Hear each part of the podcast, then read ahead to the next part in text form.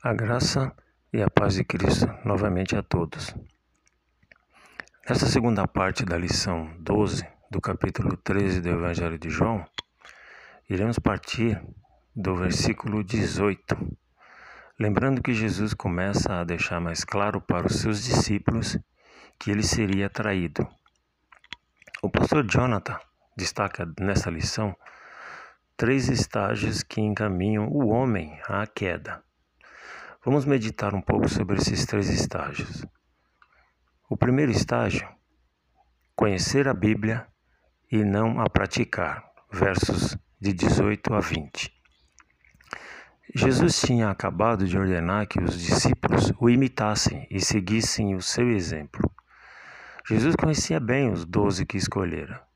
Podia ler no coração deles e distinguir o homem que estava cultivando pensamentos de traição. Vejam o que diz o versículo 18. Diz assim: Não estou me referindo a todos vocês. Conheço os que escolhi. Mas isso acontece para que se cumpra a Escritura. Aquele que partilhava do meu pão voltou-se contra mim.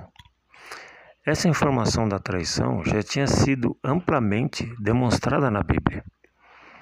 Veja Atos 1, 15 e 16, que diz assim: Naqueles dias, Pedro levantou-se entre os irmãos, um grupo de cerca de 120 pessoas, e disse: Irmãos, era necessário que se cumprisse a Escritura que o Espírito Santo predisse por boca de Davi a respeito de Judas, que serviu de guia aos que prenderam Jesus. Lemos que Pedro se referiu à profecia da traição de Judas dita por Davi. Chegue as referências dos Salmos para os irmãos conferirem depois. Salmos 69, 25, Salmos 109, 8 e Salmos 41, 9. Não dá para lermos todos esses textos aqui por questões de tempo. O propósito de Cristo era produzir a prática da fé no Eu Sou, verso 19. Aceitar o ensino de Jesus de forma prática é aceitar a autoridade de Deus. Verso 20. O segundo estágio, não reconhecer o amor de Cristo. Versos de 21 a 26. Os discípulos ainda não tinham entendido a gravidade do ensino de Jesus falar explicitamente que, entre os dozes, alguém o trairia, comoveu profundamente Jesus. Verso 21. Mas a dúvida ainda pairava entre os discípulos, de modo a buscarem a percepção do culpado. Verso 22. Pedro, o mais afoito, queria logo desvendar o mistério e fez sinais para João perguntar diretamente a Jesus. Versos 23 a 25. Jesus indicou o traidor por meio de um símbolo, entrega de um pedaço de pão molhado, verso 26. Dar o primeiro pedaço de pão era honrar, similar ao nosso primeiro pedaço de bolo. Nesse ato, percebemos o admirável amor de Cristo pelos pecadores. Porém, Judas não reconheceu esse ato. O terceiro estágio ser irredutível ao erro, versos de 27 a 30. Note que, para Judas, não havia mais retorno e Jesus disse a ele que fosse logo executar sua traição, verso 27. A partir desse ponto, as ações de Judas estão sob o domínio de Satanás. Foi um ato incompreendido pelos demais discípulos, verso 28. Judas não voltou atrás. Sua queda era inevitável àquela altura. Versos 29 e 30. O pecado o cegou completamente. A partir dos versos 31 a 35, Jesus começa a preparar os discípulos para os acontecimentos que estavam por vir. Lembre-se que, nesse momento, o grupo dos discípulos tinha se reduzido para onze. Judas já não estava mais com eles. Dentro deste contexto, Jesus indicou a proximidade para a consumação de sua obra, versos 31 a 33. Deus estava sendo glorificado por meio da obediência do Filho. Vejam capítulos 12, 23 e capítulos 17 e 4 do, deste mesmo Evangelho. Esses versos do capítulo 17, 12, 23 e 17, 4 transmite a ideia: o tempo da minha crucificação está chegando, meu serviço está acabando. Amanhã acontecerá algo que, embora resulte em tristeza para os que me amam, na realidade muito glorificará tanto a mim quanto a meu Pai. Glorificação no texto tem relação direta com a obediência. Notem que a morte de Jesus era inevitável, contrariamente ao que pensam alguns. Jesus não morreu por ter perturbado a ordem da sociedade de sua época.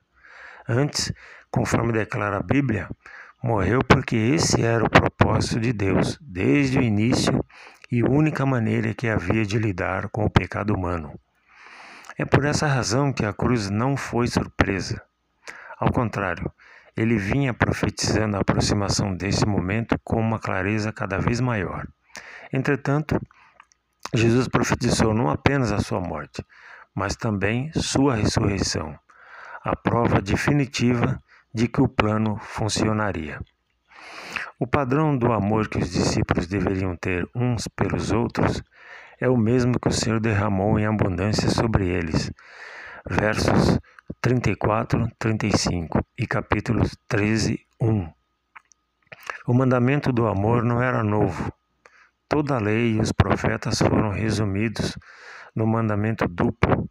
Vejam as referências a seguir: Deuteronômio 6, 5, Levíticos 19, 18, Marcos 12, 28 a 33, Gálatas 5, 14. Só vou citá-los, os irmãos depois verifiquem suas Bíblias para meditação. Jesus deu nova profundidade e significado para o padrão do amor de Deus. Diante dos fatos, resta-nos apenas amar. Mateus 22, 38 a 39 e 1 João 4, 19. A partir dos versos de 36 a 38, vemos que a falta de maturidade de Pedro é mais uma vez demonstrada, como no verso 6 do capítulo 13. Pedro ainda não estava pronto para suportar o escárnio da cruz, mas ouviu o ensino de que a misericórdia de Cristo é declarada ao morrer nossa morte para vivermos a sua vida. Quando Pedro disse que morreria por Jesus, Imediatamente foi repreendido pelo mestre e ouviu algo que certamente não gostaria naquele momento. Em verdade, em verdade lhe digo, antes que o galo cante três vezes, você me negará. Verso 38. Sabemos pela sequência da narrativa que Pedro de fato o negou. Leiam depois capítulo 18, 15 a 27. Sabemos também que Cristo, por sua misericórdia, o restabeleceu ao ministério. Leiam capítulo 21, 15 em diante.